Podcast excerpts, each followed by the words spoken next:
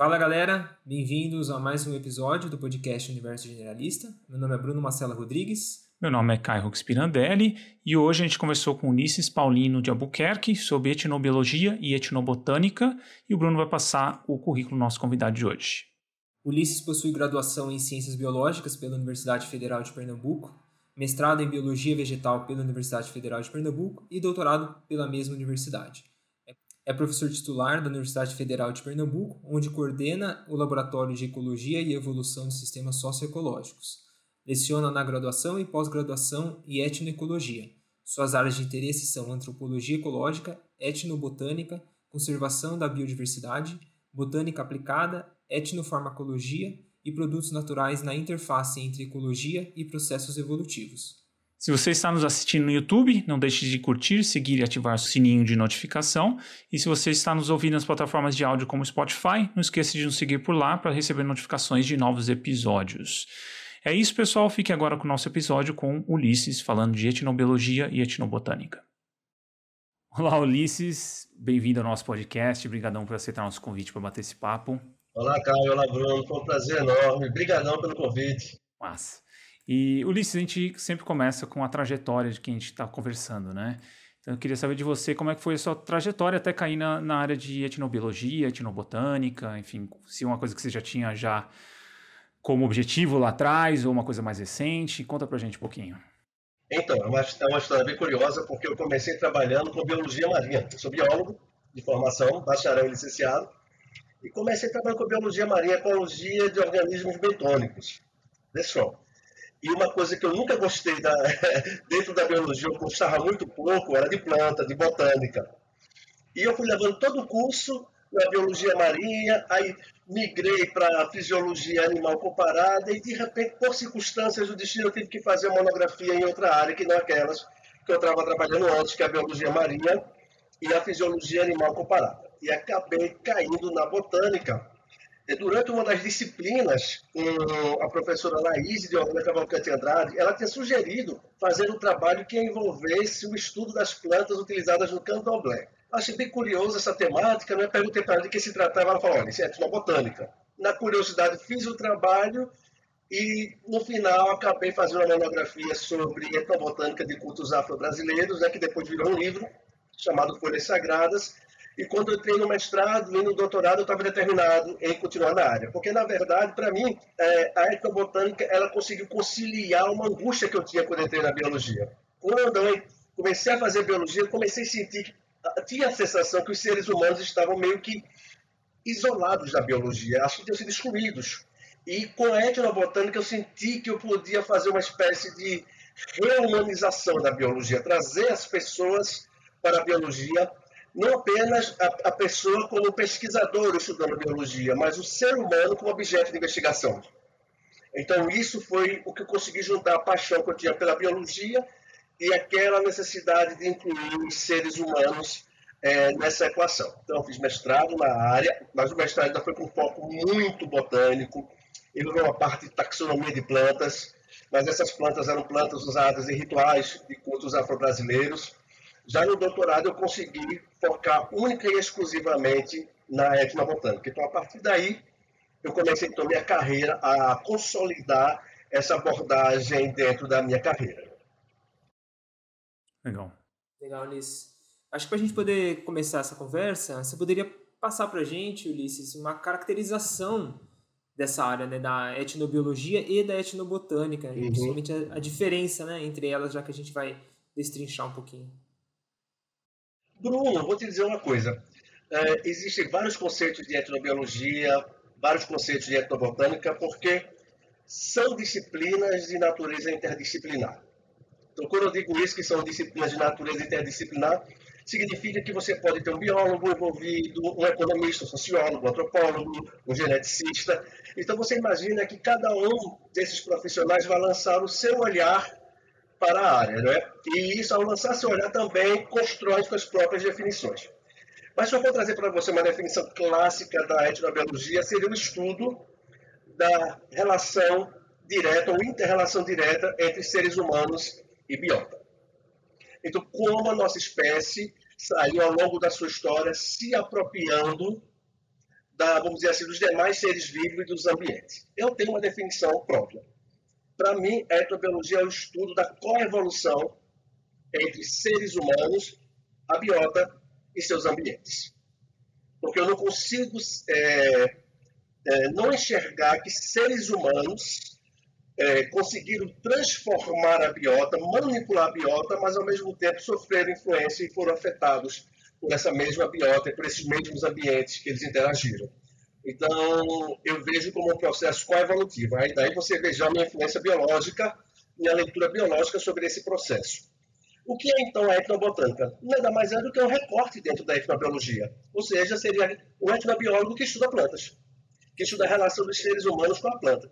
Então, não são conceitos conflitantes. Na verdade, a gente pode pensar a etnobiologia em uma estrutura bem semelhante à biologia. Você tem a biologia como campo maior e você tem as sub-áreas da biologia, botânica, zoologia, genética.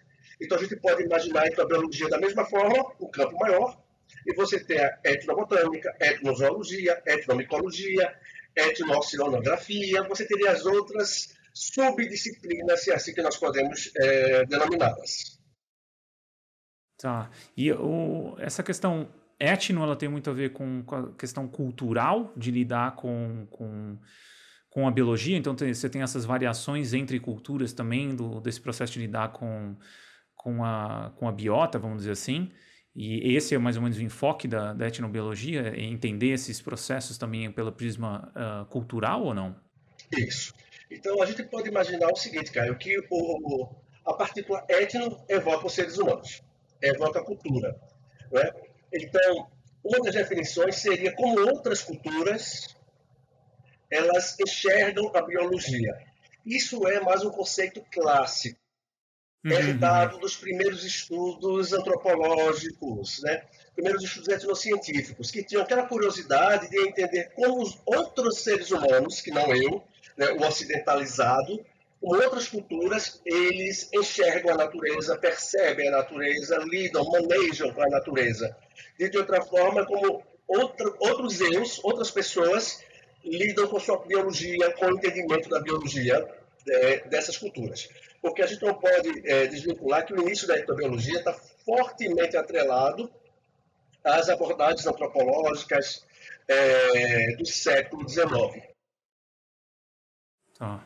E, é uma perspectiva, uh, vamos dizer assim, evolutiva para a área, vamos dizer assim, né, quando a gente está falando aqui de etnobiologia evolutiva, né, uhum. é, qual que é o prisma que a gente está falando aqui? Que, qual perspectiva que a gente está usando aqui? É, é por é o antes da cultura, é, é vamos dizer assim, é, é a característica comportamental humana como um todo, é isso, mais ou menos?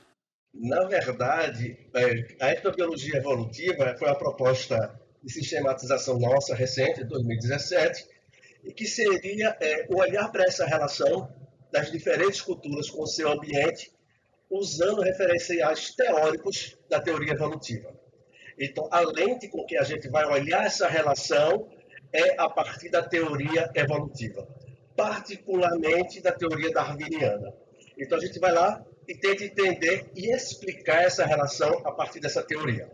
Então o que é que isso significa? Significa que dentro da etnobiologia evolutiva é, não caberia uma outra aproximação que não tivesse esse olhar evolucionista. Então, mas você vai ter a etnobiologia com outros olhares a etnobiologia feita a partir do olhar do antropólogo cultural, a etnobiologia a partir do olhar é, de um geógrafo, por exemplo. Na etnobiologia evolutiva, a gente tem o olhar da pessoa que interpreta essa relação, tomando por base o que foi construído em termos de teoria evolucionista ao longo dos últimos anos. Tá, legal.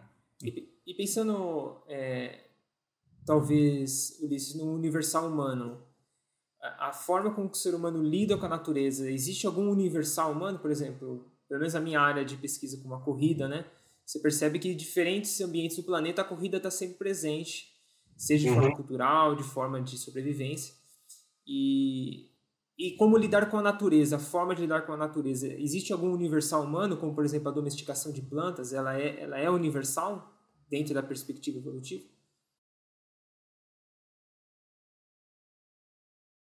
Desculpa, Bruno, é, não sei se eu vi direito o finalzinho, mas a gente pode sim considerar a domesticação como uma prática universal dos seres humanos, a domesticação de plantas e de animais, sim.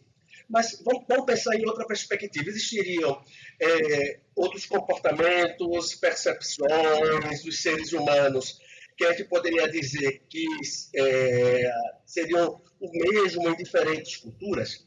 Olha, a gente pode dizer que sim. Eu tenho muito cuidado em falar de universais. E por que eu tenho muito cuidado em falar universais? Que a gente está caminhando ainda em termos de pesquisa, em pesquisas comparativas. Muitos dos estudos, até mesmo os estudos feitos fora da etnobiologia evolutiva, como na psicologia evolucionista, têm sido feitos basicamente com aquelas, com aquelas culturas ocidentalizadas, ricas. Né? Então, a gente, tem, a gente precisa ampliar, mas sim, a gente tem muitas evidências de que é, a relação dos seres humanos com a natureza ela pode ser, ela pode, pode existir padrões, uhum. mas sempre lembrando que quando a gente fala de universais, algumas pessoas podem fazer uma leitura de determinismo, né, de determinismo biológico. Bem, não é bem isso. Né? É, os ambientes, eles também interferem na relação dos seres humanos com a natureza. Né? E a cultura, ela tem um papel muito interessante, muito importante, porque ela é capaz de modular, vamos dizer assim, a nossa relação nos diferentes ambientes.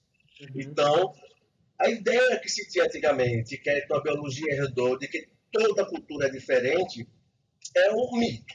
Não? Existem culturas que são diferentes, mas não quer dizer que determinados comportamentos eles sejam, eles atravessam as diferentes culturas. Tá.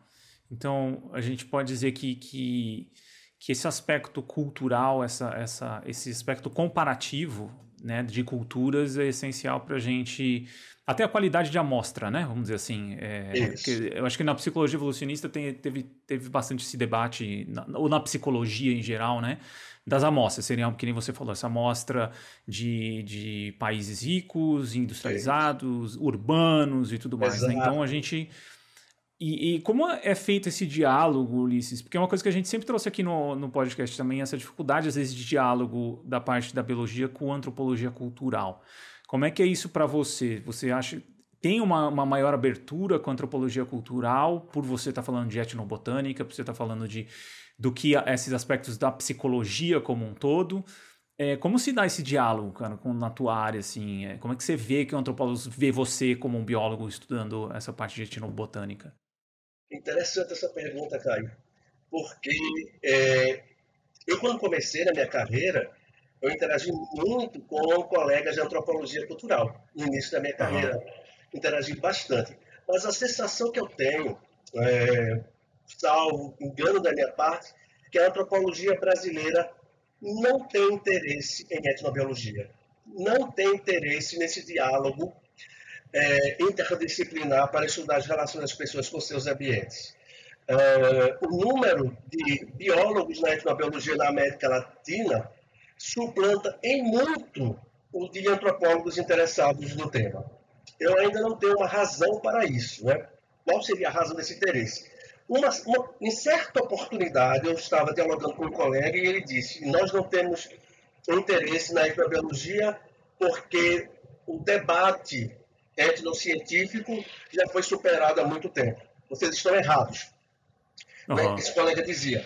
Só que nem na própria é, etnobiologia a gente defende as ideias iniciais da etnociência, que tinha pretensão de, a partir de um único aspecto da cultura, explicar toda a cultura. Então, a gente não tem essa pretensão. Né? E a própria etnociência, que tinha essa pretensão no início, a abandonou há muito tempo. Mas voltando para o programa da etnobiologia evolutiva, é, a abordagem da antropologia cultural, ela para nós, ela não contribui muito dentro da etnobiologia evolutiva. Por quê? E contribuiria se fosse uma abordagem de antropologia cultural evolucionista. Porque a gente está interessado nesse debate e na articulação de quem está com esse olhar revolucionista. Até a nossa definição de cultura e até como nós entendemos cultura parte de um viés evolucionista. Só para você ter uma ideia, existem 300 definições de cultura, no mínimo. E cada uma dessas definições está refletindo a área de que propõe. Então, a gente, por exemplo, entende cultura como é, objeto de investigação e de estudo a partir de uma ótica darwinista. Então, toda a nossa abordagem da etnobiologia evolutiva tem esse olhar. Agora, se a gente sai da etnobiologia evolutiva e pensa em um diálogo interdisciplinar para compreender um determinado fenômeno, nos interessa o diálogo tanto com antropólogos culturais, como antropólogos sociais, antropólogos da religião e sociólogos. Então, nos interessa esse debate, para que a gente possa avançar na compreensão do fenômeno. Uhum, uhum. É, é, é, a resposta é mais ou menos o, o, que todo mundo costuma passar, né? Mas eu acho que talvez a, a parte etnográfica também, né, de registro etnográfico da, cultura, da, da parte de antropologia cultural, é uma coisa muito importante que eu acho que para a sua área, né? Eu digo, principalmente para culturas que não existem mais ou que, que, que, enfim, que a gente não tem mais como fazer estudo de campo, você tem, todo esse material de registro etnográfico da antropologia cultural que eu acho que, é, que deve ser interessante, né? De tipo, de, de você tirar algum tipo de dado, algum tipo de, de percepção da, da relação daquela cultura com, com o ambiente que que hoje é muito difícil fazer também, né? Porque hoje a gente tem um, um número muito pequeno de culturas uh, ainda, uh, vamos dizer assim, vivas e, e no seu habitat, na, da onde surgiu, enfim, é difícil dizer isso, né? Mas, enfim. Não, isso é verdade, cara. Isso. A gente tem bancos de dados hoje muito bons, bancos robustos, com dados de muitas sociedades. É que a gente pode ter um olhar é, especial e particularizado para esses bancos de dados. Então, nessa perspectiva, sim, tem uns bancos de dados muito interessantes, muito interessantes. Agora, só lembrando, né, para a gente que está trabalhando com etnobiologia evolutiva e dentro do conceito de etnobiologia que eu ofereci para vocês, qual a evolução entre seres humanos e abióticos ambientes, nos interessa estudar até nós mesmos. Nós que estamos aqui, eu, você e agora, podemos ser objeto de estudo. Uhum. Né? Então, a ideia de que o objeto da etnobiologia seria uma cultura indígena, uma cultura quilombola, é, uma cultura caiçara, ela é, transcende essa perspectiva, né, essa definição de uhum. biologia que eu, te, que eu coloquei a vocês. Tá, legal. E acho que seria legal agora, Ulisses, você passar um. Se puder dar um exemplo para a gente de plantas com importância cultural, pensando em diferentes sociedades, até para o público ter uma noção maior de como funciona a linha de pesquisa sua. Ah, interessante essa pergunta, Bruno, porque assim, eu posso fazer isso de diferentes olhares. Eu posso falar de plantas de importância cultural a partir do início da minha carreira, em que eu interagia com a antropologia da religião e a antropologia cultural, com agora, com o olhar da etnobiologia evolutiva. Tem uma coisa que me foi fascinante no início da minha carreira, foi estudar plantas alucinógenas, né, em contextos sagrados. Então, nós começamos a estudar as chamadas jurema preta, a jurema preta é uma planta que ocorre no semiárido é, nordestino, mas se não me engano a memória, ela vai até o México. Essa espécie particular que é a mimosa tenuiflora. Então, ela é utilizada em rituais indígenas e rituais afro-brasileiros, nos quais se prepara uma bebida chamada vinho da jurema. Então, eu diria que essa planta ela é tão importante do ponto de vista cultural que é, ela tem, a gente tem dois recortes históricos bem interessantes. Quando o colonizador chegou ao Brasil e percebeu o nativo utilizando essa planta, as crônicas narravam a proibição. Olha, eles usam a planta demoníaca, deve ser proibida e tal. Né? Então, o primeiro momento da colonização proibiu o uso da jurema. Em um segundo momento, quando o colonizador português se viu tendo que disputar com outros colonizadores terras brasileiras, as crônicas já narram que eles não só autorizavam o uso da jurema desde que os indígenas é, passassem a se enfileirar na luta contra os novos contra os colonizadores, como narravam que os índios ficavam robustos, possuídos da divindade quando tomavam a bebida. Aí você vê o discurso colonizador como mudou. Então, é uma planta tão importante que se diz que é a própria identidade indígena refletida nessa planta. Tanto é que no Nordeste do Brasil aconteceu um processo chamado de etnogênese. E esse processo de etnogênese, ou de ressurgimento da etnia, começava por voltar a adotar práticas rituais com o uso dessa planta. Ou seja, era essencial que, para ser índio nordestino, era importante você voltar a fazer uso da bebida e da jurema. Então, a gente fez um estudo bem detalhado com a, com a antropóloga a professora Clarice Mota. Publicamos um livro chamado As Muitas Faces da Jurema, narrando né, essa planta como um elemento cultural desde diferentes perspectivas, desde a etnobotânica, desde a antropologia, para que a gente chegasse à conclusão do quanto ela fazia parte, é importante no cenário de reafirmação de identidade indígena, particularmente dos indígenas do Nordeste do Brasil. Aí uma coisa que foi curiosa é que a troca entre indígenas e os negros escravizados que chegaram no Brasil fizeram com que esses negros escravizados adotassem a prática do uso da jurema em rituais de origem africana. Então, hoje essa planta ela sobrevive tanto em rituais de origem africana, nos espaços de terreiro, nos alguns espaços de candomblé, como também nos cultos indígenas chamados de cultos da Jurema, nos indígenas nordestinos. Né? Então, essa é uma planta extremamente importante, tem muitos mitos agregados é, a ela. Legal. E, Ulisses, aí você deu essa perspectiva até histórica e cultural da relação com, com as plantas, né? Como é que fica a perspectiva evolutiva para esse tipo de, de análise? É, uhum. Você precisa fazer um comparativo com outras culturas e aí você ter uma ou a partir daí você já pode ter alguma, alguma perspectiva mais evolutiva a partir dessa, desse, desse exemplo que você deu, por exemplo. A gente pode fazer comparativos com outras culturas, mas a gente pode fazer várias perguntas. Se eu saio dessa planta, eu posso me questionar várias coisas. Por exemplo, há um tempo atrás nós estávamos, estávamos nos questionando. Quando a gente aprende sobre plantas na nossa cultura, será que existe algum viés de memória que favoreça a gente aprender umas coisas em detrimento de outras?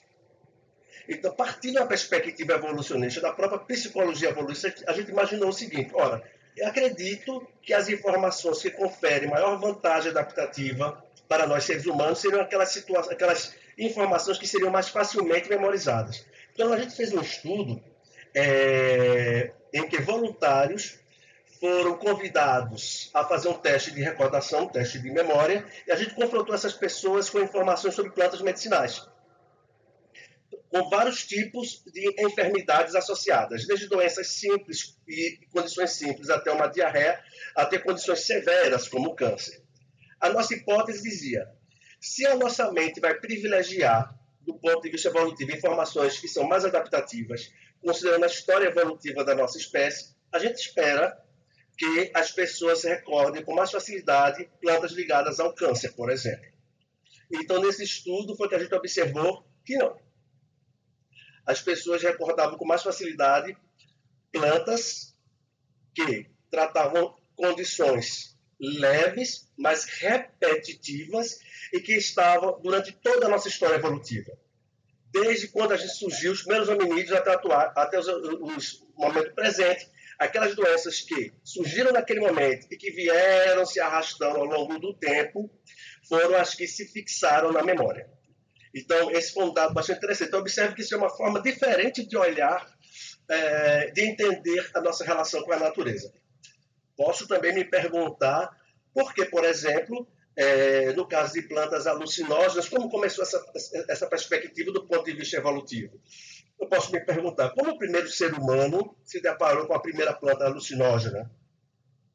Como foi essa descoberta? Então, há difer diferentes questionamentos que a gente pode fazer ao olhar para a nossa trajetória como espécie. E, Ulisses, pensando na, na etnobotânica, o estudo dessa área ela pode ajudar a ter, a, a ter um maior conhecimento de, de, preservação ambiental e de diversidade de espécies? Não há dúvida. É?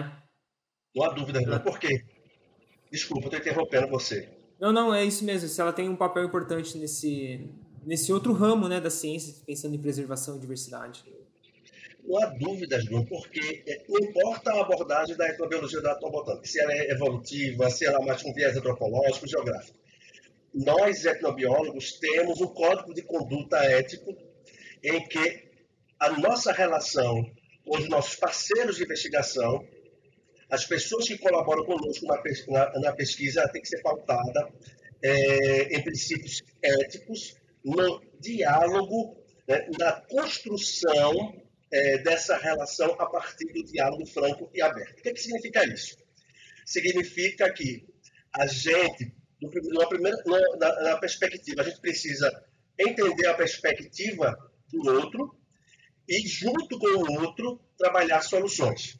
Então, você imagine, se existem contextos em que as pessoas elas usam os recursos naturais e suponhamos que esses recursos estejam, é, vamos dizer, com a, a, a, sua disponibilidade ambiental afetada, a perspectiva da ecobiologia seria como nós vamos, a partir de um chamado manejo participativo, de uma conservação participativa, trabalhar para manter a diversidade biológica e a diversidade cultural.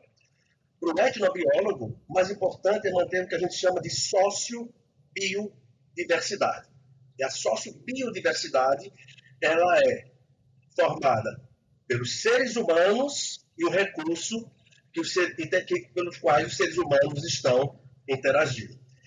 Aquela ideia de uma biologia da conservação afastada dos seres humanos ficou nos anos 80. Pelo menos isso, essa é na minha uhum. cabeça. É aquela uhum. biologia em que totalmente biocêntrica. Hoje se entende que conservação da natureza é preciso passar pela discussão com todos os atores sociais envolvidos. Então, imagine, nós da etnobiologia temos uma posição privilegiada, porque nós estamos ali interagindo com um desses parceiros e podemos ser os mediadores da construção de uma proposta de, é, de conservação ambiental que respeite a necessidade das pessoas e a necessidade de conservação dos recursos. Então, não tenha dúvidas que a gente tem na etnobiologia e na etnobotânica um papel muito importante para a construção desse diálogo. E, Ulisses, quando a gente fala, por exemplo, de etnobotânica também, a gente pode fazer uma relação direta com algum com a medicina? Tem uma relação assim com achados de novas uh, moléculas ou como é que funciona também essa relação? Porque assim, você entra, vamos dizer, você você vai em qualquer cultura, você começa a estudar a relação daquela cultura com o ambiente, com as plantas. E aí você entra com usos de plantas desde de, de questões sagradas até medicinais, é, como a etnobotânica tem essa relação de avaliar se realmente tem um uso medicinal, se aquele uso medicinal realmente ele vai além da crença, ele vai para uma coisa efetiva, tem é, uma relação direta com esse desenvolvimento da medicina também na, na, no trabalho com plantas ou não? Interessante, Caio, porque é, quando você fala com etnobotânica para as pessoas, essa é a primeira interpretação que elas têm. É o estudo das plantas ah. medicinais. É a primeira interpretação. Sim, sim, sim. Assim a gente não foge dela. Então, sim, tem uma relação forte não só com a medicina, com a biotecnologia e com a farmácia. É, dentro da etnobiologia, a gente não tem interesse nenhum de validar o conhecimento do outro. Deixa eu tá. explicar. Tá. Conhecimento do outro já é válido no contexto em que ele é produzido. Pronto. Então, uhum. se um determinado grupo cultural está utilizando plantas medicinais, está fazendo uso ritualístico, então, a gente não tem intenção de validar se aquilo funciona ou Sim. não, para dizer que aquela cultura está fazendo certo ou errado. Né? Aquilo ali, a experiência é um produto da experiência daquela cultura. Mas, se a gente tem o interesse, por exemplo, de transpor aquele conhecimento para a nossa cultura, para o sistema biomédico, Aí a gente pode falar assim de avaliar se os efeitos alegados fazem sentido dentro da nossa perspectiva biomédica. Muito, há muitos anos, muitas pessoas têm se valido da etnobotânica para ter plantas candidatas a estudos laboratoriais visando desenvolvimento de novos medicamentos. Eu mesmo já fiz vários estudos nesse sentido. Hoje eu coordeno um INCT, que é Etnobiologia, Bioprospecção e Conservação da Biodiversidade, que um dos eixos fortes do INCT é bioprospectar a biodiversidade de fauna e de flora a partir de estudos etnobiológicos, visando o desenvolvimento de produtos. A gente tem um desses grandes eixos do nosso INCT. E sim, existe um potencial imenso nisso. Se você partir do princípio que a nossa espécie interage com a natureza e que a gente vem construindo essa relação, experimentando, testando esses recursos, é muito provável que diferentes culturas tenham encontrado soluções para desafios médicos né, dentro das experiências que elas possuem, obviamente. Né? Porque a gente não pode numa cultura que nunca experienciou uma certa doença é, e com a expectativa de que a gente vai encontrar que essa cultura vai ter uma resposta para essa doença, já que ela nunca experienciou, que não faz parte sim. do repertório dela. Então, sim, agora, o que é que os estudos têm demonstrado? É, essa abordagem ela não, é, não tem sido tão promissora para determinados tipos de doenças. Por exemplo, é câncer. Então, muitos estudos têm sinalizado que quando você traz a informação para fazer estudos laboratoriais, a gente não encontra a atividade ou a atividade é muito fraca. Mas, para, por exemplo, infecções, parasitoses é, e algumas doenças virais, a gente tem encontrado respostas bem interessantes e promissoras. Então, sim, existe essa articulação. Agora, dentro da etapiologia, como eu falei, tem aquele compromisso ético. Uhum. Então, a gente tem toda aquela discussão interna na ectobiologia que se um produto é desenvolvido a partir do conhecimento de uma outra cultura, uma cultura indígena, a gente tem que falar de repartição equitativa de benefícios, desde o início do projeto, né? bem na fase inicial.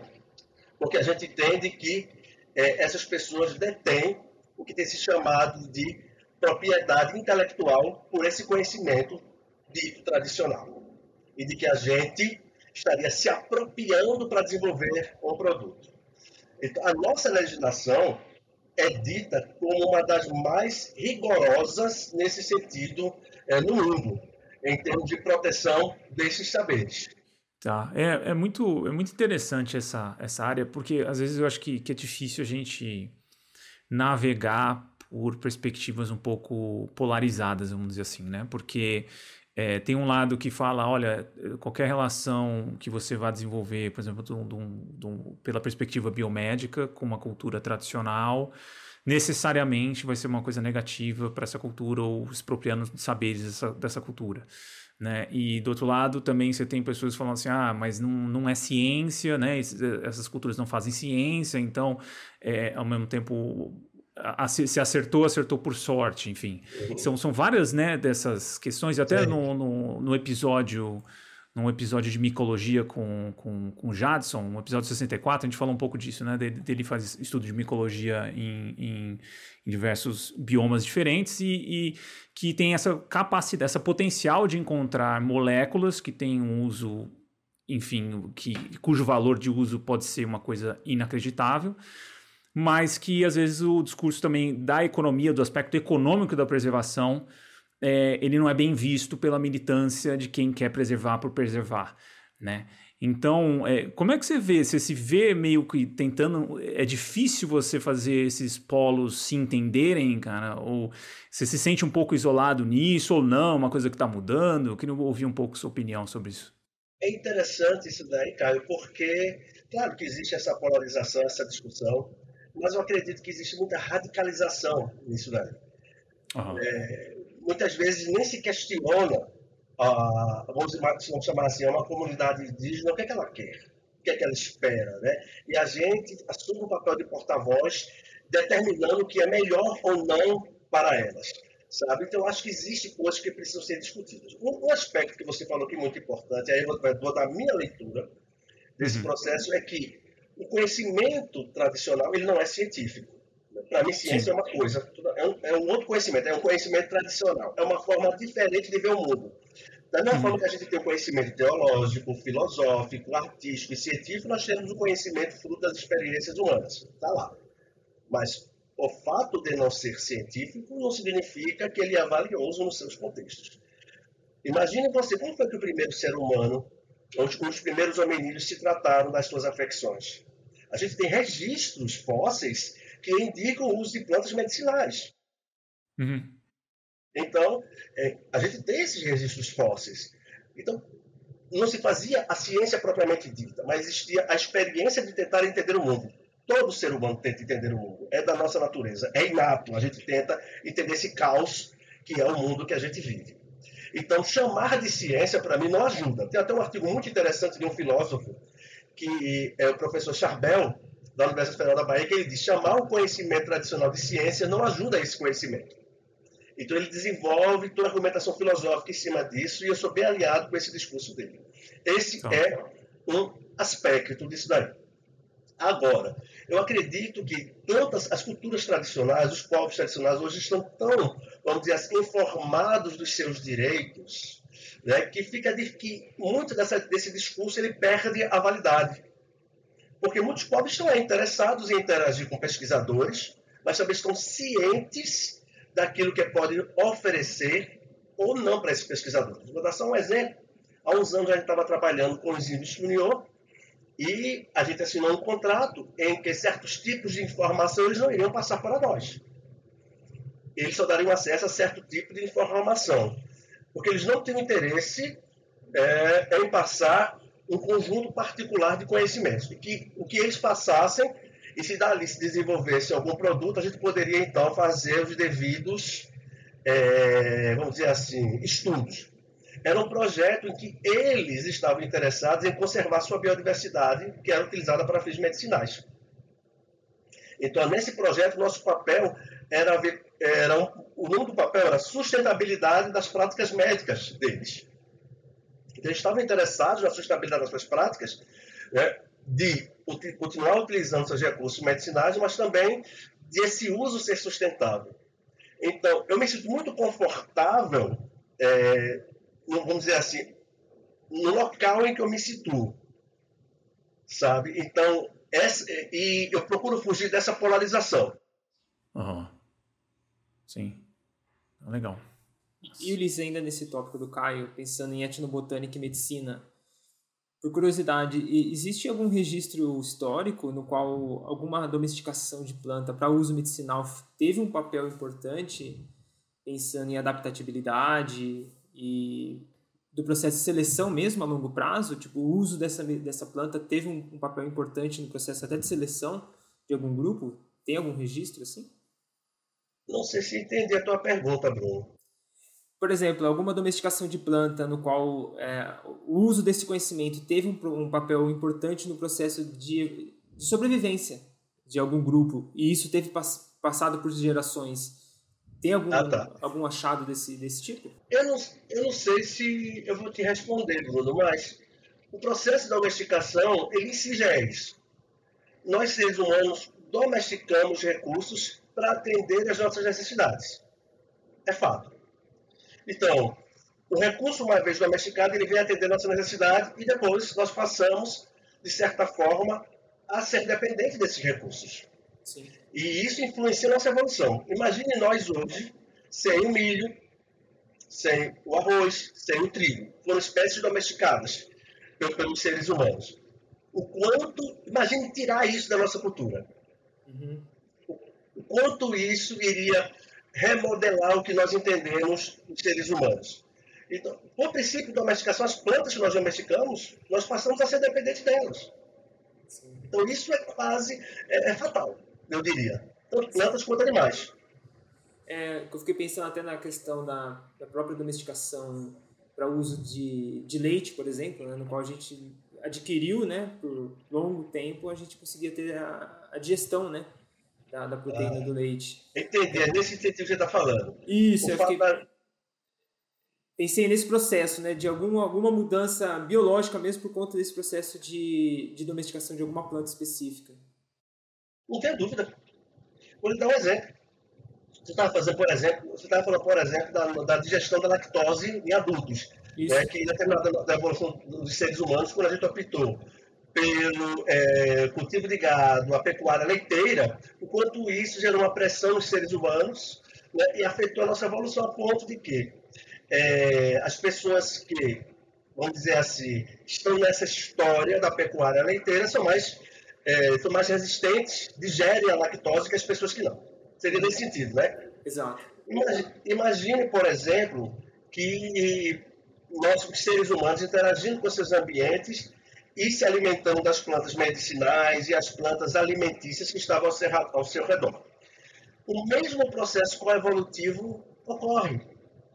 Então você se pergunta, por que será que nós temos receptores para determinados produtos psicotrópicos no cérebro humano? Porque a gente tem uma história com esses químicos vegetais ao longo da evolução humana. Uma coisa que me chamou a atenção durante muito tempo, quando eu trabalhava com os, com os índios Funiô, é que quando eu conversava com eles, eles diziam que os remédios de farmácia não faziam efeito neles. Que os remédios naturais, os remédios da mata é que faziam efeito neles. Você pode então imaginar que se esse, se, se esse relato não for um relato puramente anedótico, isso tem a ver muito com o que se fala hoje de farmacogenômica. Ou seja, é muito possível que aquele grupo que evoluiu, que tem uma história evolutiva, relacionando-se com a natureza, é, interagindo com os químicos vegetais, tenham mais propensão a responder a esses químicos vegetais do que os químicos sintéticos que os seres humanos produziram. Sim. Então, não existe nada de, é, vamos dizer assim, de anormal nesse sentido. A própria farmacogenômica, ela se baseia nisso, que seria uma medicina, vamos dizer assim, personalizada. Sim. Muito bom. Ah, e, e, e, como você enxerga, Ulisses, essa questão de, do avanço de recursos tecnológicos para o próprio entendimento da botânica, vamos dizer assim, né, da etnobotânica? Por exemplo, esses aplicativos, por exemplo, que identificam plantas. Um exemplo bem, bem simples, assim. Quanto que isso muda realmente a, a própria transmissão de conhecimento para é, cultural mesmo, né, de, de utilizar plantas para fins uh, de alimentação, terapêutica. Como você enxerga esse avanço tecnológico nessa área?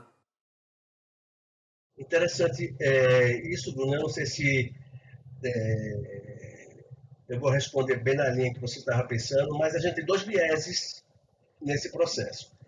Com os recursos tecnológicos, você tem vamos dizer assim, você favorece aquilo que vem se chamado há muito tempo de globalização. Então as pessoas têm acesso a recursos que estão para além da sua própria cultura. Esse é um aspecto. Então você tem um processo que pode ocorrer chamado de diversificação dentro de uma cultura. Uma cultura ela pode começar a se diversificar. Então, diferente do cenário que se encontrava no passado, em que você dizia que as culturas estavam fechadas, isoladas, isso não existe mais. Já não era assim no passado, já não existe. Então você tem culturas que estão interagindo entre si via esses aplicativos, aprendendo sobre plantas que uma outra cultura utiliza. Uhum. Né? E aí vai havendo trocas culturais cada vez mais intensas e os recursos tecnológicos favoreceram isso. Para você ter uma ideia, é, por exemplo, os mercados públicos, as feiras livres. Eu costumo dizer que os mercados públicos e feiras livres são vitrines da biodiversidade. Você encontra ali recursos biológicos de tudo que é ecossistema, de tudo que é região. Então você imagina que ali ocorre um, um dinamismo cultural tão forte tão intenso e que é negligenciado.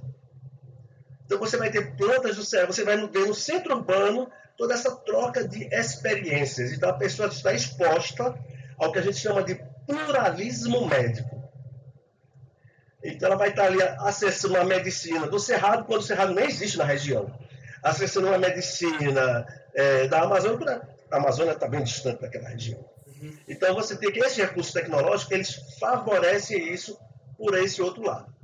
Mas, por outro lado, acontece um aspecto que é dito negativo, que é, é referido mesmo na própria, em algumas culturas, de que os mais jovens, que, claro, têm acesso mais facilitado e melhor entendimento dessas, dessas ferramentas, passam a se desinteressar da própria cultura e, pro, e, passam a achar a sua cultura como inferior àquela cultura que eles estão vendo retratada através dos aplicativos. E isso pode levar a um processo que, diferente do que eu falei, de diversificar uma cultura, a gente pode levar a um processo de empobrecimento dessa cultura, de erosão pela falta de transmissão da informação entre os pares, desinteresse dos mais jovens. Então, a gente tem esses dois lados positivos e essas ferramentas tecnológicas, elas também podem ser utilizadas para evitar esse processo, né? Você falando dos aplicativos de identificação, eles também não são perfeitos, né? Porque a inteligência artificial, ela só reconhece aquilo que ela foi treinada para reconhecer. Então você tem também essas limitações, mas eu acredito que elas são extremamente importantes hoje para, vamos dizer assim, despertar o interesse ao tema. E a gente migrar para um campo que tem se discutido muito, que seria a ciência cidadã. Por que uhum. não as pessoas que estão ali envolvidas no seu dia a dia nos recursos naturais não se envolvem nesse processo de ciência cidadã, fotografando um recurso que vai utilizar, descrevendo no aplicativo o recurso que utilizou, quanto tempo utilizou, se ficou bem, se não ficou, se curou, se não curou, com quem aprendeu. Então, com isso, a gente pode também coletar informações é, que a gente que, não, que nenhum estudo conseguiria coletar com a precisão ou com aquela, vamos dizer assim, é, o momento que a coisa está acontecendo sendo registrada. Porque, por exemplo, quando eu trabalho com essa parte de plantas medicinais, eu estou me valendo, quando eu chego em uma cultura, do que as pessoas lembram do que fizeram. E mesmo eu fazendo um estudo etnográfico, com observação participante, morando na região, eu tenho que ver o evento de adoecimento para poder registrar. Então, quase sempre os estudos são baseados em memória, nos relatos. E se a gente usa essas tecnologias, a gente pode é, tornar dinâmica a coleta dessas informações. É, é interessante. Eu estava vendo até uma, um, algum documentário, não lembro agora, falando disso, né? Desses dos aplicativos, por exemplo, de cuidado com os bebês, né? Que antigamente eles precisavam do relato. E hoje não, qualquer intervenção que a pessoa tem no aplicativo ali, você já poderia dizer que está buscando exatamente ou está tentando algum recurso daquele aplicativo, porque está acontecendo exatamente aquilo naquele exato momento.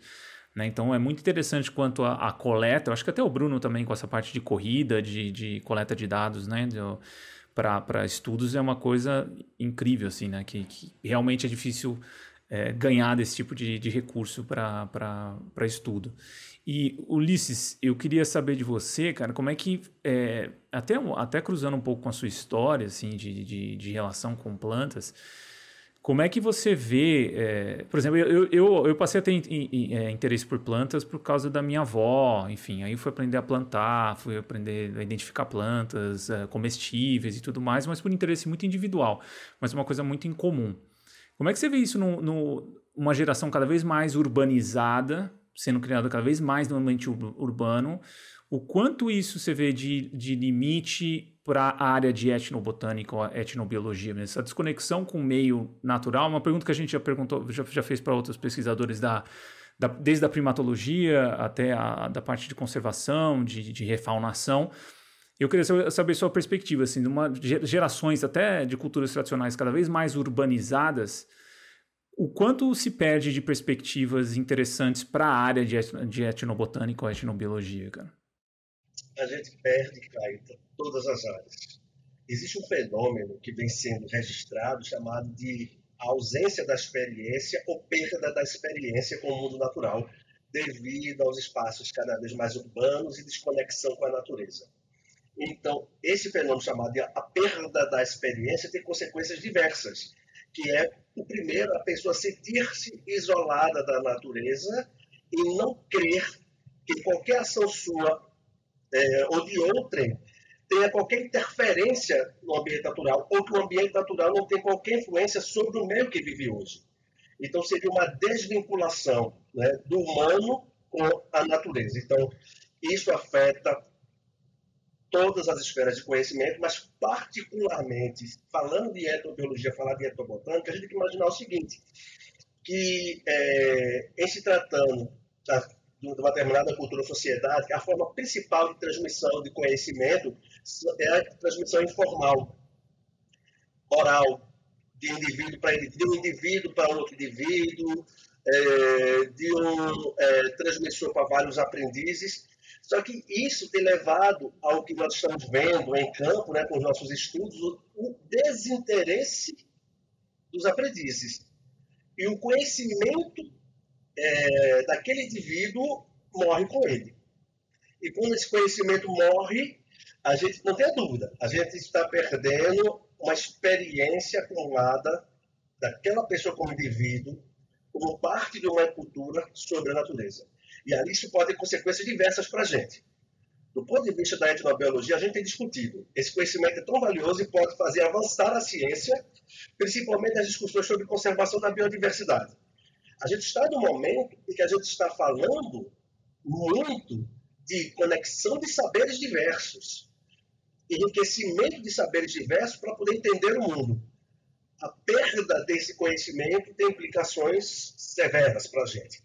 Um estudo recente se não me falha a memória, publicada na Nature, ou foi na Science, eu não sei, eu posso ser mais preciso depois, ele uhum. mostra que existe uma relação direta entre diversidade linguística e conhecimento sobre plantas medicinais. Esse estudo conclui a perda de línguas leva à perda de conhecimento sobre plantas medicinais. E línguas estão atreladas a culturas. Então, daí existe uma forte conexão do, do que nós podemos perder é, em termos de conhecimento, né, com esse desinteresse, com essa perda da experiência. E é um conhecimento que, que não é fácil de ser remontado, né? Assim, é um acúmulo geracional, né? E que são vivências distintas e que, que você não consegue nem saber a via pela qual aquilo foi construído, né, cara? Então é uma consegue. coisa Assim, assim, a gente consegue até a gente consegue até mapear um pouco disso, Caio. Eu sim, tive uma experiência sim. no campo que foi muito, foi muito linda essa experiência para mim. Foi a primeira vez que eu presenciei isso. Eu estava com um dos nossos parceiros de pesquisa, né? Ele estava lá mostrando as plantas para a gente. A gente andando na caatinga, né? E ele pega uma planta para mim e, e diz: Está vendo essa planta, professor? Eu acho, eu acho que ela pode ser usada para tratar doenças que, tenha, que sejam provocadas por vírus. Aí eu perguntei, mas senhor Edgar, como é que o senhor sabe disso? Ora, doutor, eu uso para tratar verruga e a verruga melhora. A verruga não é provocada por vírus, então pode ser usada para outro vírus ou não. Veja o raciocínio uhum. que aquele homem simples do campo teve. E ao mesmo tempo ele vinha com os filhos dele andando, e os filhos iam pegando plantas e mostrando, pai, que planta é essa? Para que serve? Então, naquele momento, eu vi o processo de transmissão cultural sobre plantas medicinais ali na minha frente, ele passando para os filhos. Né? E, ao mesmo tempo, eu vi o raciocínio dele, em que ele fez uma associação de um uso e pensou que isso poderia ser usado e ser ampliado, né? já que ele pegou, associou aquela informação prévia que ele possuía. Perfeito. Nossa. Legal. Não. É, eu e o Caio, a gente é suspeito, a gente adora ficar no mato e entender esses processos. Eu tive a oportunidade também de conviver com o pessoal do campo e eles têm um conhecimento muito muito enriquecedor assim. E, infelizmente, como o Caio falou, acho que a gente está, como você falou, né, nesse, a gente está nesse momento de transição que é, que é perigoso, né, de, de perder total desconexão com a natureza, principalmente a próxima geração. E tu percebe, Bruno, que nós da academia somos um pouco arrogantes, no sentido de que a gente desvaloriza esse conhecimento, é uma postura até que eu diria meio herdada colonial, de que é, o conhecimento, o nosso conhecimento é superior e o do outro é, é inferior. Uhum. Né? Então, se a gente na academia tem essa postura de transformar o conhecimento do outro como subalterno e não como conhecimento parceiro, é a mesma coisa que os outros fazem conosco lá fora. Né? Por isso que a gente está com esse momento de descolonização da ciência. Né? Porque ainda lá fora existe aquele movimento de nos enxergar como subalternos, como apenas provedores de dados, ou porque moramos em países onde existe uma grande biodiversidade. Essa comunicação precisa ser melhorada mesmo. Com certeza. Sim. E, e caminhando para o fim, Ulisses, é, pensando assim num cenário né, que você tivesse bastante recurso que, que você gostaria de desenvolver como pesquisa? O que, que você tem como, como meta, assim, pensando num, num, cenário com recursos que você poderia investir em pesquisa? O que, você gostaria de fazer? É o que eu estou fazendo hoje. Eu estou com o nosso INCT e a, gente, a nossa proposta do nosso INCT é usar toda a linha de cadeia de produção do conhecimento. É desde a informação etnobiológica, fazer o registro do catálogo dessa informação, é, vê o potencial para a bioprospecção, sem desvincular dos direitos de propriedade intelectual e conservação desse recurso, Porque às vezes você tem um recurso que tem uma atividade biológica promissora, mas o uso desse recurso iria impactar fortemente as populações desse animal ou dessa planta. Então, associar estudos de ecologia, de conservação desses recursos. Mas o, o outro ponto fundamental é, é a gente retornar com essa informação, porque a gente desenvolve um produto desse, muitas vezes vira um medicamento que nem mesmo a gente consegue acessar pelos valores. Mas fazer com que as pessoas que forneceram essa informação na área da abrangência desses recursos possam ter sua qualidade de vida melhorada. Então, para mim, a ideia seria isso, sabe? É você prover desenvolvimento científico e social ao mesmo tempo, com distribuição equitativa de recursos. Eu, uma coisa que eu acho que é meio equivocada é que quando a gente faz a pesquisa muitas vezes numa região, aí você pensa, ah, eu tenho que retornar para as pessoas que trabalharam comigo, vou fazer cartilha. Ah, mas enquanto, eu me pergunto, a cartilha é importante, registrou o conhecimento, está lá, mas o que mudou na vida daquelas pessoas? É. Sim, sim. O que é que vai impactar na vida daquelas pessoas? Então, acho que a gente tem que começar a refletir sobre isso, né? O retorno para a sociedade, o retorno para as pessoas sobre algo que realmente impacte a vida daquelas pessoas que façam diferença para elas. Né? E que não seja mais apenas um produto para a gente colocar em nossos currículos. Então, acho que isso que a gente precisa refletir. Esse é meu sonho. Legal, Ulisses. Muito bom. Eu te agradeço novamente a sua presença, a sua disponibilidade de bater esse papo com a gente. Obrigado. Obrigado a você. É, obrigado ao Caio. Para mim é um prazer enorme falar desse assunto. Eu sou apaixonado por esse tema. Gosto bastante de falar sobre ele e vocês me deram uma oportunidade legal. Muito obrigado. Massa. Beleza, galera? Então a gente fica por aqui. Até a próxima. Um abraço. Valeu, Ulisses. Um abraço, pessoal.